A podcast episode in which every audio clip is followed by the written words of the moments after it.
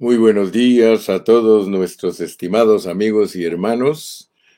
Gracias a Dios que podemos llegar a ustedes en esta mañana con un mensaje glorioso de la palabra de Dios. Reciban de parte de su servidor, el hermano José Gilberto Carrillo, un saludo cordial y aquí estamos para empezar una nueva serie.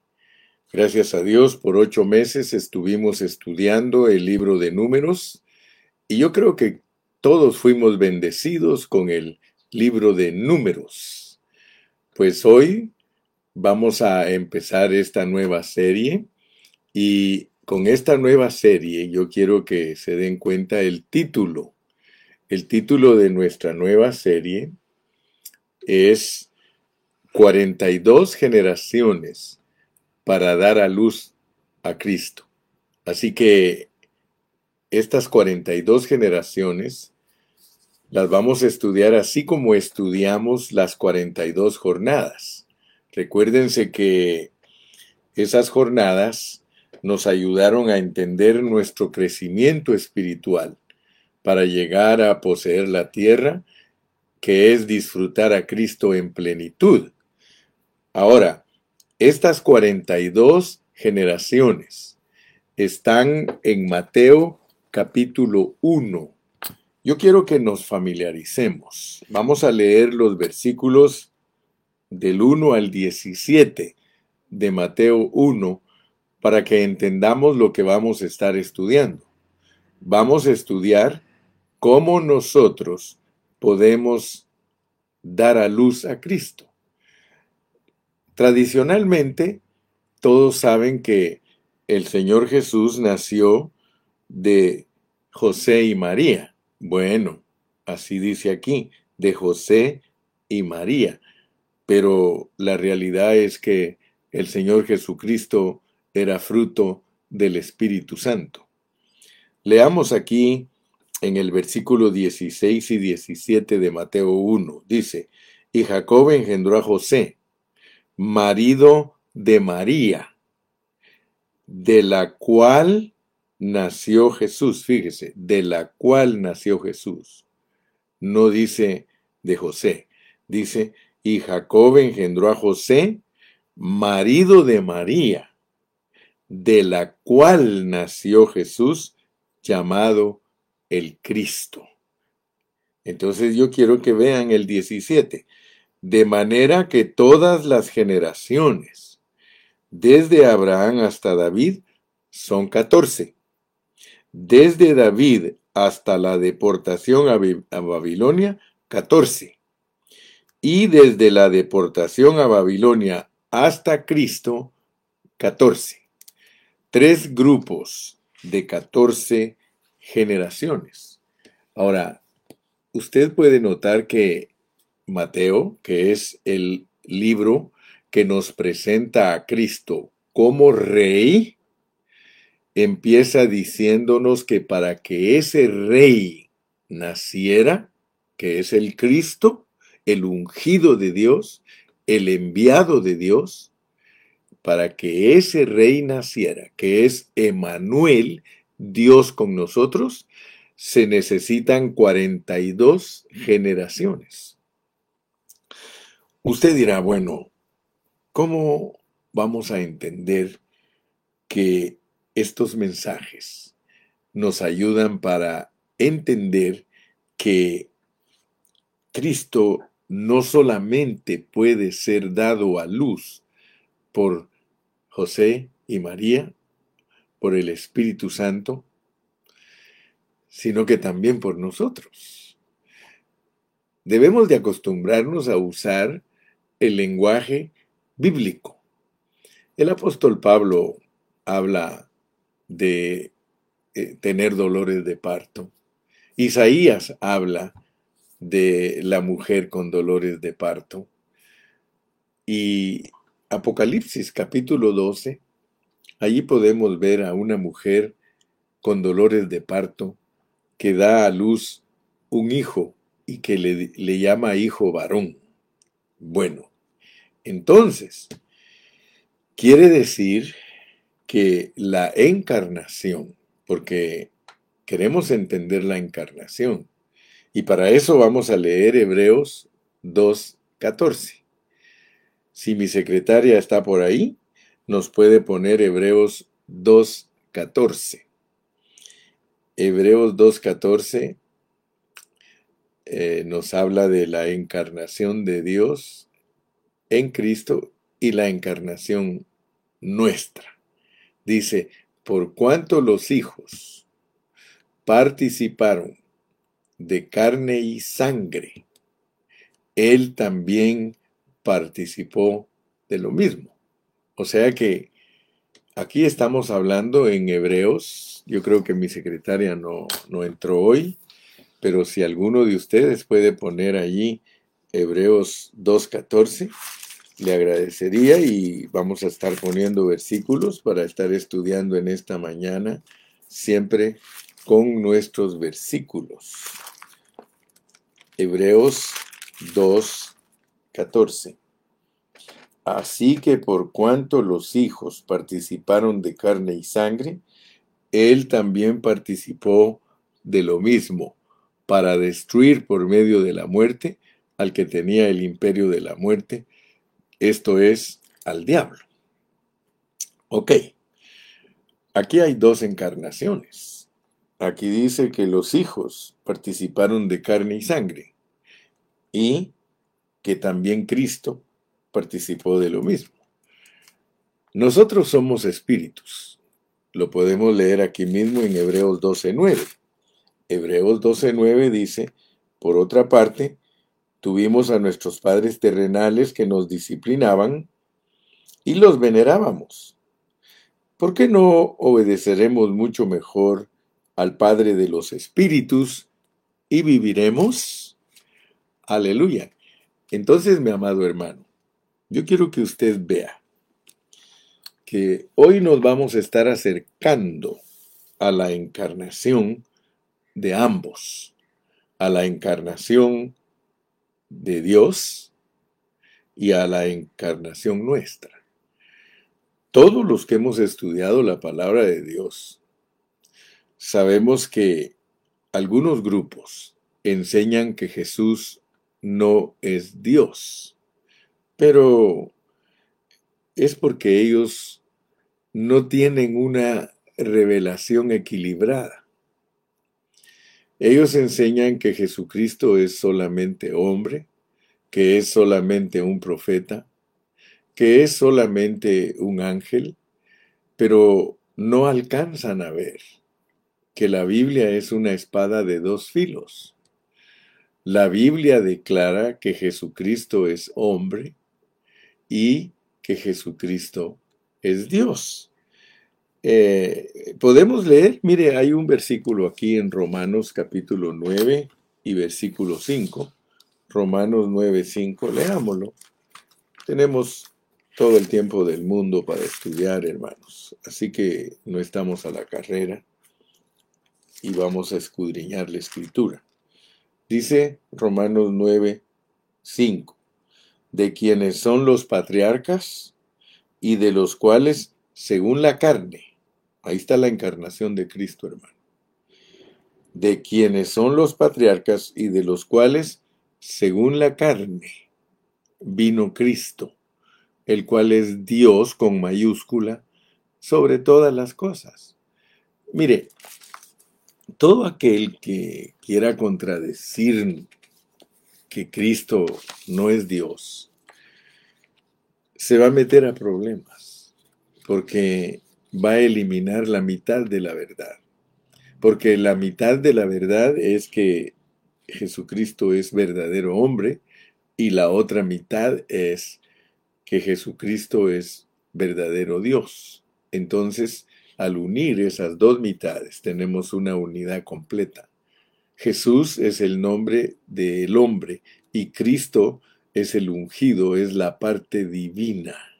Muy bien usted va a encontrar infinidad de versículos en los evangelios donde dice que Jesucristo es Dios. Tenemos muchos versículos, ¿sí? Nos indican que Él es alguien eh, celestial muchos versículos usan, o más bien dicho, muchos versículos describen que Jesucristo es Dios y son versículos del Nuevo Testamento. Los judíos no creen que Jesús es Dios, a pesar que está escondido en, el, en la Torah, está escondido en el Antiguo Testamento, la procedencia de Dios está escondida y los judíos no la creen. Pero gracias a Dios que nosotros, Dios nos dio el Nuevo Testamento para explicarnos el Antiguo Testamento. Y hay nueve veces, nueve veces en el Nuevo Testamento se usa el nombre de Dios en referencia a Jesús. Gloria a Dios, a Jesús se le conoce como Dios. Así que vamos a leer todos esos versículos, porque hoy solo nos vamos a introducir a estas lecciones de que para que Dios se encarne necesita 42 generaciones. Pero algo importante que quiero que no se les olvide es de que Jesús mismo dijo, mi Padre, mi Madre y mis hermanos son todos aquellos que hacen la voluntad de mi Padre que está en el cielo. Entonces usted puede darse cuenta que si nosotros somos la madre de Jesús, que esos términos a veces algunos ni siquiera los conocen. Ellos no saben hablar y decir que podemos ser la mamá de Jesús. Sin embargo, Jesús con sus propios labios lo dijo, mi padre, mi madre y mis hermanos son todos los que hacen la voluntad de mi Padre que está en el cielo. Entonces significa que usted y yo podemos ser la mamá de Jesús podemos dar a luz a Jesús si hacemos la voluntad. Todo aquel que hace la voluntad de Dios se le forma a Cristo, lo que dice Pablo en Gálatas. Pablo dice que él tenía dolores de parto por los Gálatas para que Cristo se formara en ellos y se los dijo bajo el contexto de que ellos querían guardar la ley bajo su propio esfuerzo o a través de su propio esfuerzo y les tuvo que decir que no, que para poder complacer a Dios uno tiene que dejar que Cristo se forme en uno, que Cristo se forme en uno bajo el contexto de tener dolores de parto es porque podemos dar a luz, hermano. Entonces aprendamos a mover todos estos todos estos términos. Gracias, hermanita Ana, ya vi que sí llegó. Dice, porque todo aquel que hace la voluntad de mi Padre que está en los cielos, ese es mi hermano y hermana y madre.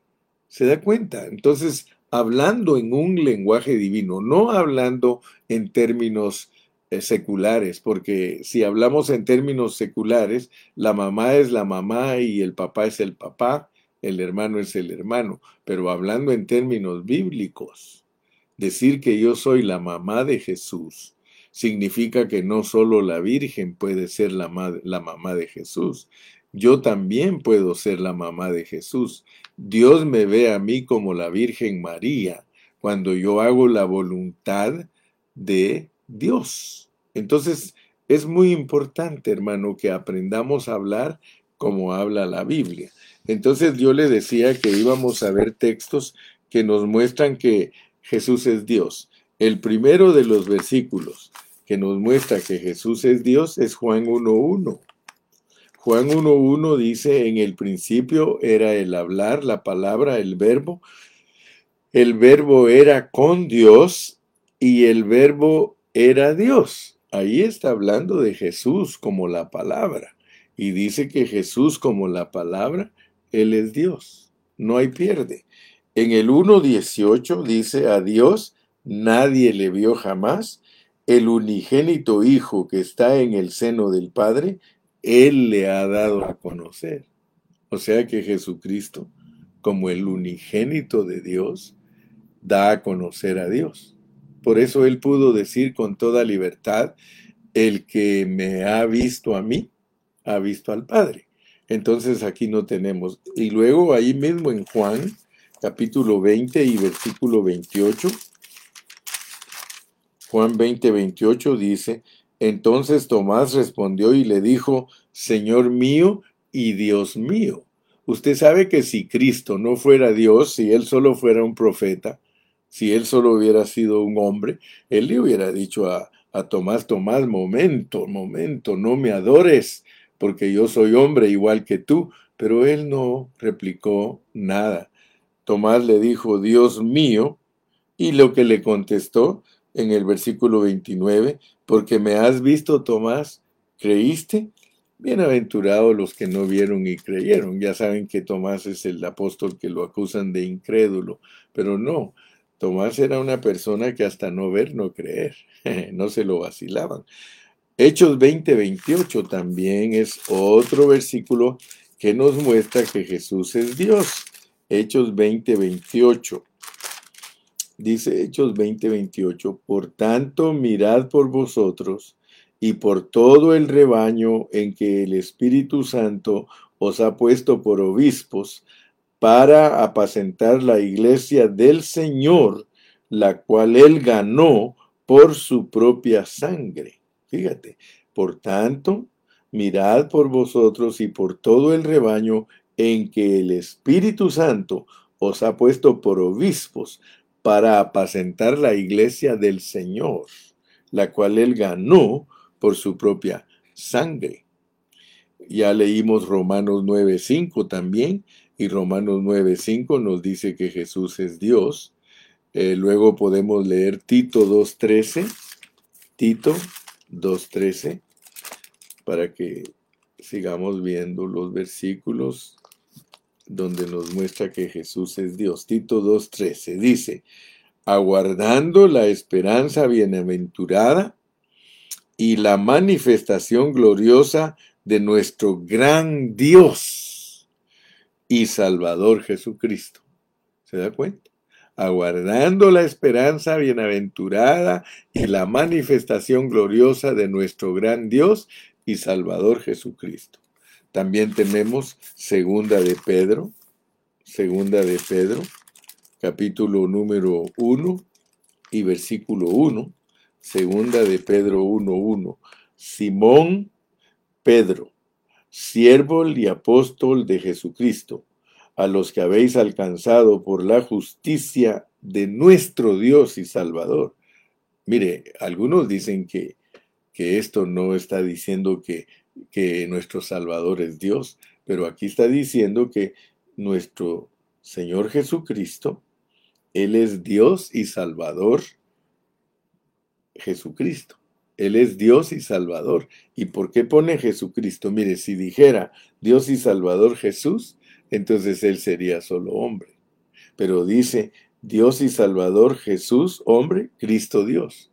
Entonces usted tiene que ver que todos los versículos nos llevan a lo mismo y estamos leyendo todos estos versículos de el Nuevo Testamento. Primera de Juan 5:20. Primera de Juan 5:20. Dice, pero sabemos que el Hijo de Dios ha venido y nos ha dado entendimiento para conocer al que es verdadero y estamos en el verdadero en su Hijo Jesucristo. Este es el verdadero Dios. Este es el verdadero Dios. Por eso cuando uno lee en Juan 17, antes de que, o más bien dicho, la oración del Señor Jesucristo, en, el, en Juan 17, Él dijo, y esta es la vida eterna, que te conozcan a ti, el único Dios verdadero, y a Jesucristo, quien es tu apóstol, quien es tu enviado, quien es el Cristo es el ungido. Gloria a Dios, hermano. Fíjese que allí en Hebreos se cita el Salmo 45 y también en Hebreos 1.8. Vamos a leer en Hebreos 1.8 también. Hebreos 1.8. Más del Hijo, más del Hijo dice, tu trono, oh Dios, tu trono, oh Dios, aleluya, tu trono, oh Dios. Qué maravilloso. ¿Se da cuenta que todo el Nuevo Testamento nos muestra que Jesucristo es Dios? Y si aún leemos Primera de Timoteo 3:16, leamos también primera de Timoteo 3:16 para que sigamos enriqueciendo esta palabra, o más bien dicho, corroborando esta palabra, porque ya está rica. Dice en 1 Timoteo 3:16, e indiscutiblemente, o sea que no hay discusión. Grande es el misterio de la piedad, que es Cristo. Dios fue manifestado en carne. Grande es el misterio de la piedad, Dios manifestado en carne. O sea que Dios se manifestó en carne en la persona de Cristo. Bueno, yo creo que después de darle nueve versículos, usted creo que está convencido de que Jesucristo es Dios.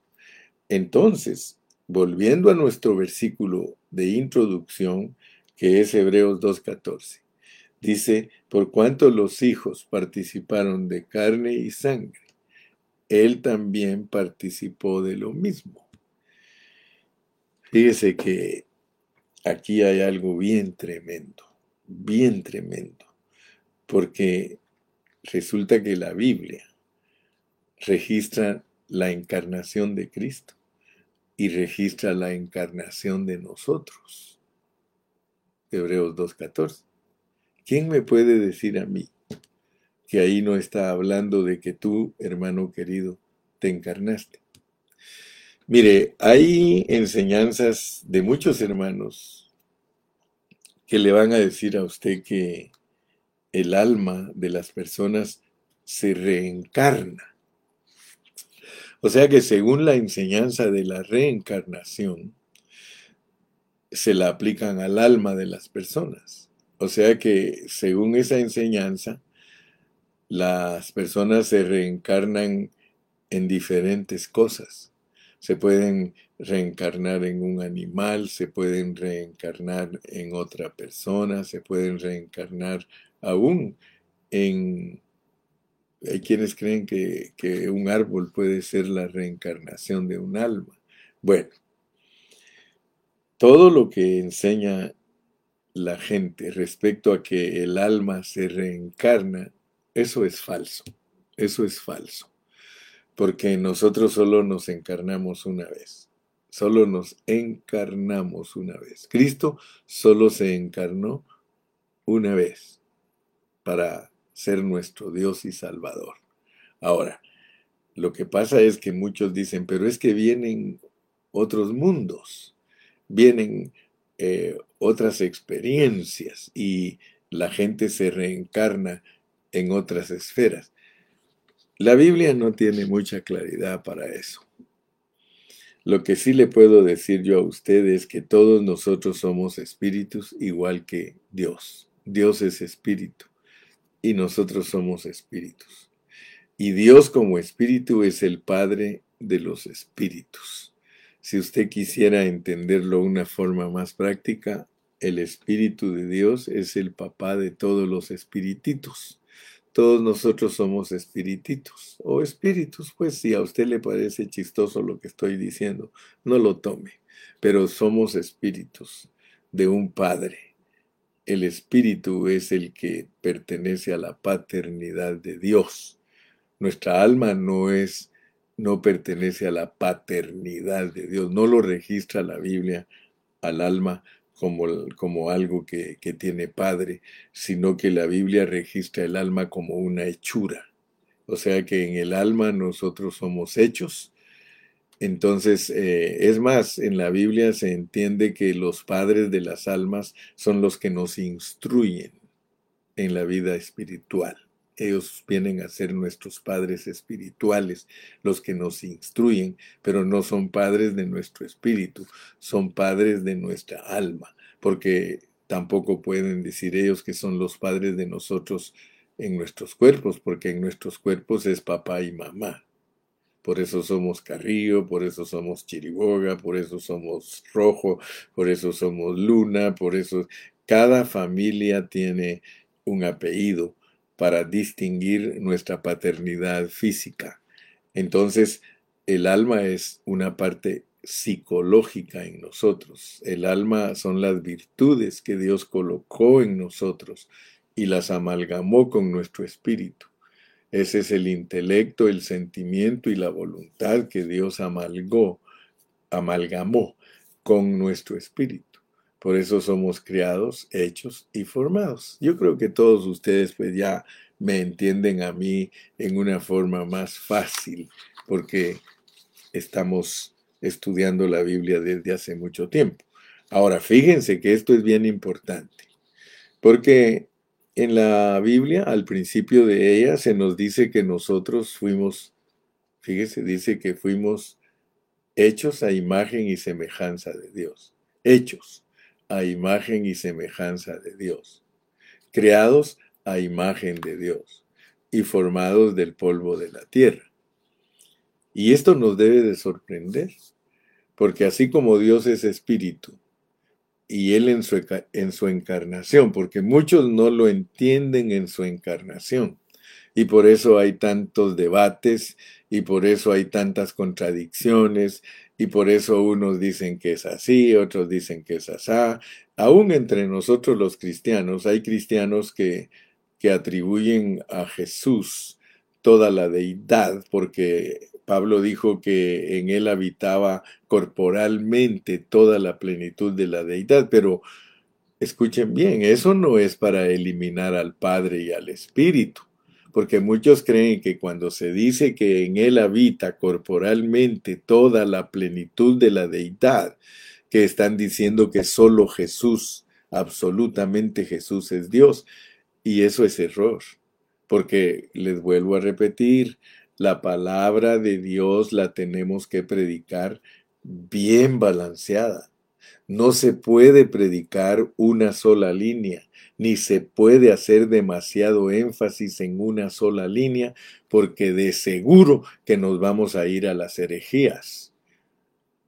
Apachurrar solamente una línea de la enseñanza de lo que es Dios nos va a llevar a herejías, porque nos va a llevar a extremos y los extremos son herejías. Ok, entonces, yo quiero que usted se dé cuenta que Dios, porque estamos ahorita hablando de las dos encarnaciones, cuando Dios se encarnó, es el Dios triuno el que se encarnó, el Dios triuno si usted cree que solo el Hijo se encarnó, mm, va a tener un poco desbalanceada su enseñanza.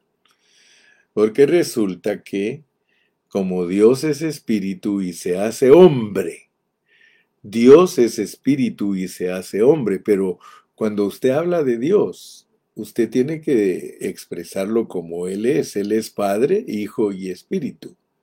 Dios es Padre, Hijo y Espíritu. Entonces, cuando Dios se encarna, el Dios que es espíritu da un paso. Y por eso yo estoy de acuerdo 100% con Witness Lee de que cuando Dios se encarna, se está procesando. O sea que es lo que a muchos cristianos les cuesta entender todos estos asuntos, pero ponga atención a lo que estamos aprendiendo, porque estamos acercándonos a la encarnación. Ahorita solo nos estamos acercando, estamos tratando de entender lo que es la encarnación de ambos. Por eso le puse como título, mensaje número uno, 42 generaciones para dar a luz a Cristo. Porque en la encarnación, Dios que es espíritu, Él da un paso. Siendo el espíritu, sale de su estado primigenio su estado primigenio y su esencia es espíritu. Dios es espíritu. Él no se puede ver. Él no se puede tocar. Él nadie de nosotros. Por eso es que Juan 1.18 es claro y dice a Dios, nadie le vio jamás. El unigénito Hijo de Dios le ha dado a conocer. Entonces cuando Él sale de su estado primigenio en ese mismo momento, fíjese pues, él al salir se llama hijo. Dios en su esencia, Dios es espíritu, Él es el Padre, el Padre de los espíritus. Pero en cuanto Él sale para sale para llevar a cabo algo, él sale de su estado primigenio. Entonces él se va a procesar. Inmediatamente que él sale de su estado primigenio y se llama hijo, entró a un proceso. Pero es el mismo, es el Dios que es espíritu. Y te estoy explicando esto para, porque ahorita te voy a explicar cómo eres tú. Cómo eres tú.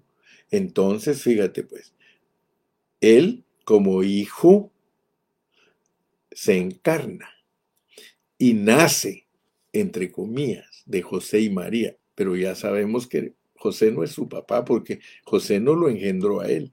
A él lo engendró este estado primigenio, el espíritu, lo engendró. Entonces Él viene a ser hijo y en encarnación Él vive aquí en la tierra 33 años y medio. Pero después de 33 años y medio, Él muere y es glorificado. Y en glorificación se llama el Espíritu vivificante es el, el, postrer Adán que se vuelve espíritu vivificante, porque el, el motivo de procesarse es porque quiere entrar en nosotros. Fíjese pues, quiere entrar en nosotros. Esa es una enseñanza pura, 100% bíblica, aunque no la entiendan muchos. Y como no estamos aquí para que nos entiendan, sino que estamos aquí para explicar lo que la pureza de la palabra enseña. Porque esto, hermano, ¿cuándo lo va a oír usted en un sermón? ¿Cuándo lo va a oír en un mensaje si muchos están ocupados en enseñar sus propias doctrinas? Están ocupados en enseñar lo que ellos más o menos ven pero aquí no estamos para decir que más o menos vemos. Aquí estamos para predicar la pureza. Cuando usted le dicen que en Cristo habita toda la plenitud de la divinidad, le están presentando a través de Cristo a usted un Dios absoluto, pero no en la personita de Cristo, sino el Dios que es espíritu, en encarnación es el Hijo y en resurrección es el Espíritu Santo. Oiga eso, pues, porque si usted entiende eso, entonces usted va a comprender qué es lo que Dios está haciendo con usted, porque Dios quiere hacer algo con usted.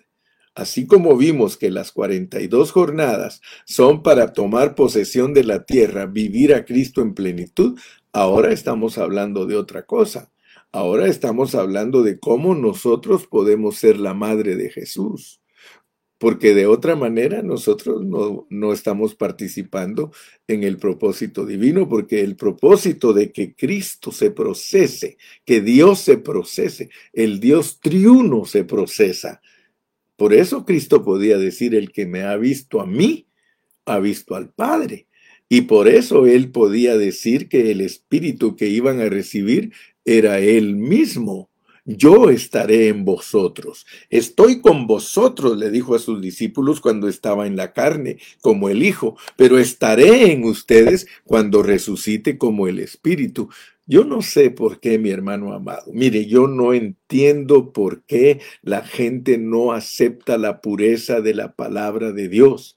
Yo no sé por qué tienen problemas de entender que Jesús es Dios procesado. Yo no sé por qué los testigos de Jehová no entienden que, que Dios se procesó para entrar en las personas. Ellos dicen que el espíritu es una fuerza activa. Claro que es un poder en nosotros y es activo, pero no quiere decir, hermano, que no es Dios el que entró en nosotros. Sí, Gracias a Dios, mi hermanita Alejandra dice, el Dios triuno no es doctrina, sino es para entender el proceso para llegar a nosotros, entrar en nosotros, para que seamos parte de Él y seguir su proceso dentro de nosotros y de esa manera Él cumpla su deseo de tener una expresión en la tierra. Aleluya. Y no solo en la tierra, hermana Alejandra, una expresión universal, una expresión eterna porque eso fue lo que se perdió, la expresión eterna. Oh, qué bueno, gracias a Dios que estamos siendo bendecidos. Muy bien. Entonces ya entendimos cómo es la encarnación de Dios. Ahora tenemos que entender cómo es la encarnación nuestra. Fíjese, por cuanto los hijos participaron de carne y sangre, él también participó de lo mismo. Y fíjese, ¿para qué es la participación de la encarnación? Clarito lo dice, para destruir a la muerte, para destruir a la muerte. Aquí en Hebreos capítulo 2 y versículo 14, así porque por cuanto los hijos participaron de carne y sangre, él también participó de lo mismo para destruir por medio de la muerte al Satanás. Sí, fíjese que nosotros tenemos que entender todo esto porque así como Él se encarnó para ser la ofrenda, porque el objetivo, el objetivo de la encarnación es para hacer una ofrenda. Pero especifiquemos con claridad lo que somos nosotros en la encarnación. En la encarnación, nosotros venimos de Dios Padre como espíritu y por eso cuando nosotros fuimos creados, Él nos crió como espíritus. Estando con Dios, estando presentes con Dios en la esfera espiritual. Por eso les dije, vamos a usar un versículo de a 100 dólares. Ya saben cuál es. Ya le subí de 20 a 100 dólares. Efesios 2.10. Efesios 2.10. Efesios 2.10. Póngamelo ahí, hermanita Ana. Efesios 2.10. Mire lo que dice Efesios 2.10. Voy a respirar profundo mientras me lo ponen. Efesios 2.10. No llega. Ahora me está pasando como me pasa en todas partes. Ahí está. Nunca se olvide que ya usted aprendió que usted es hechura de Dios cuando se habla de porque somos hechura de Dios, usted ya sabe que ahí está hablando de su alma, está hablando de su intelecto, su, sentimiento y su voluntad. Pero ahora menciona el, vara, porque son tres verbos los que hay. Vara es crear, crear eh, yatzar es hacer y asaj es formar porque somos hechura suya, el apóstol es bien claro para recordarnos que aparte de ser hechura, somos creados en Cristo Jesús. Creados en Cristo Jesús. Ahora, fíjese cómo es este asunto, porque usted tiene que entender, así como Dios se procesó, y Él es el Padre, el Hijo y el Espíritu, ahora usted tiene que entender el proceso suyo también. Y el proceso suyo, porque ya hablamos de Cristo. Cristo es Dios, hermano. Cristo es Dios. ¿Ya lo entendiste? ¿Que Cristo es Dios? Ok. Ahora fíjate pues, ¿quién eres tú? ¿Quién eres tú? ¿Quién eres tú, hermano? ¿Me estás oyendo? ¿Quién eres tú? Si fuiste creado en Cristo Jesús. Contéstate. Contéstate quién eres tú. Si la Biblia te dice, no el hermano Gilberto. La Biblia dice que tú fuiste creado en Cristo Jesús. Entonces tú no eres un individuo. tú no eres un individuo. Tú fuiste creado en un hombre corporativo. Así como Adán es, eh, eh, hecho un hombre corporativo. Él tiene a todos los hombres, a todos los humanos los tiene en sus lomos. Entonces, si a ti te criaron en Cristo Jesús, sí dice mi hermanita Cecilia, somos Somos su cuerpo. Somos el somos su cuerpo. Somos el somos su cuerpo. Está bonito. Entonces, para procesarte a ti, por cuanto los hijos participaron de carne y sangre, él participó bien de lo mismo, pero te das cuenta que ahora ya se te es fácil, se te es fácil entender cómo es la encarnación de Dios. Es fácil. Estado primigenio, procesado, encarnación, resucitado, espíritu, y entra en los creyentes. Pero ahora nosotros, ah, mire lo que dice la hermana Alejandra Rivera, somos Cristo. Así es, así es, hermanos. Somos Cristo. Ahora, fíjese que nosotros no somos Dios. Nosotros no somos Dios porque Dios está en el estado primigenio. Él está en el estado primigenio, pero Él sale y sale rebajado. La dosis rebajadita en Cristo, porque adentro es rico, afuera es pobre. Yo, yo le pido a Dios, hermano, que te abra a ti el entendimiento, hermano. Le digo, Dios mío, Mire cómo dice Jorgito, porque Jorgito siempre se adelanta. Si fui criado en Cristo Jesús, entonces soy miembro del cuerpo de Cristo, hecho un hombre corporativo.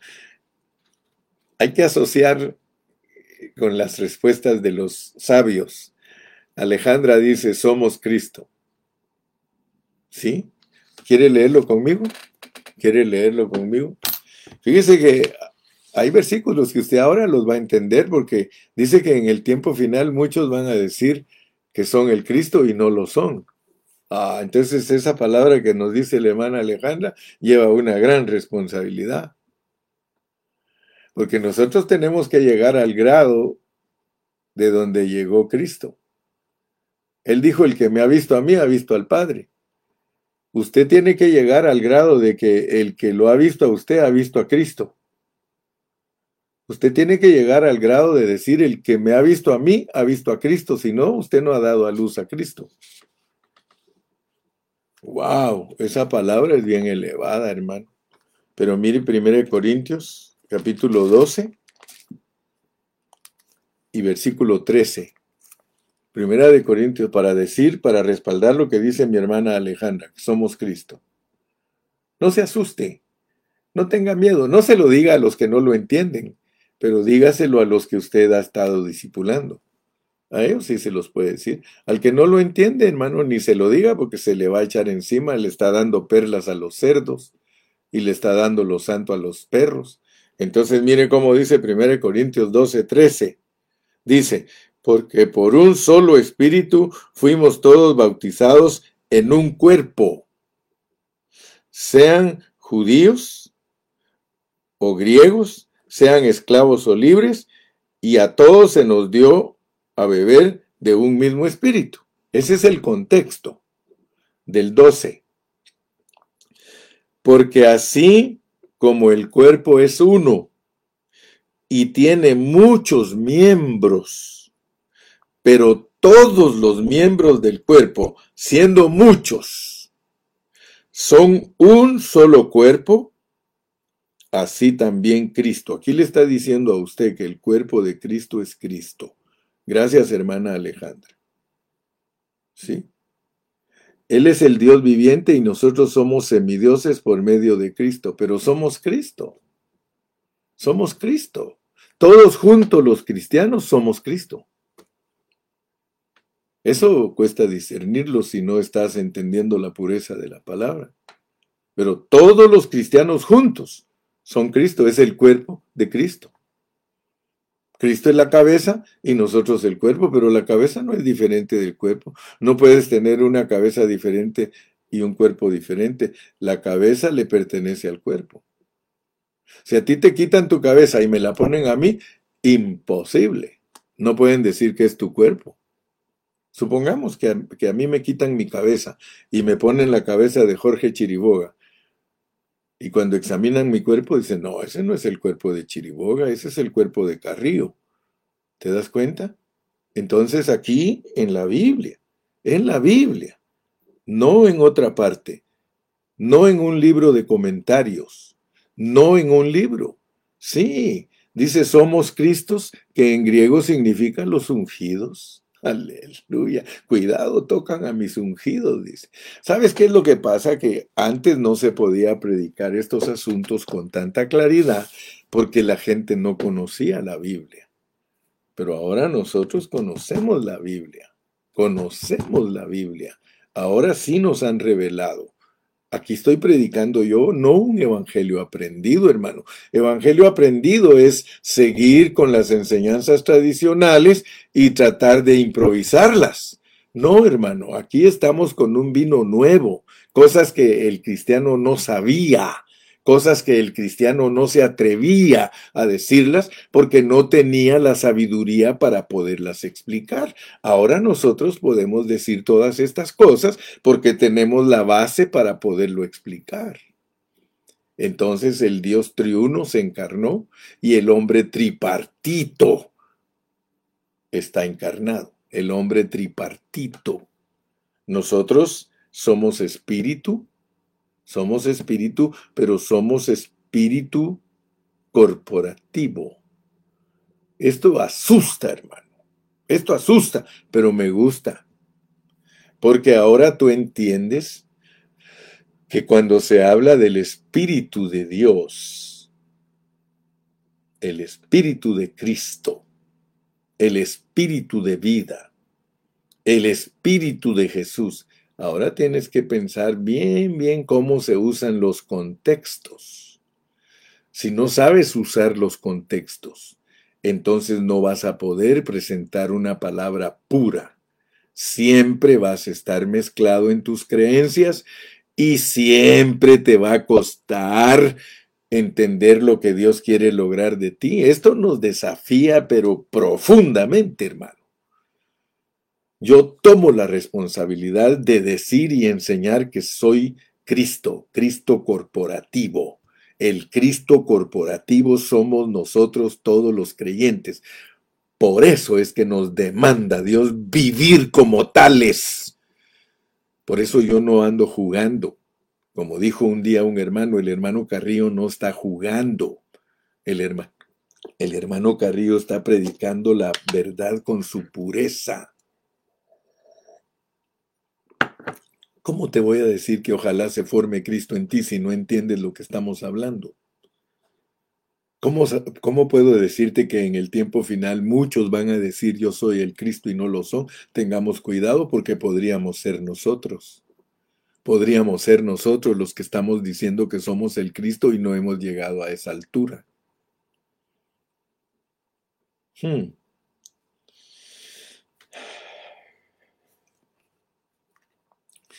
Nosotros siendo un cuerpo.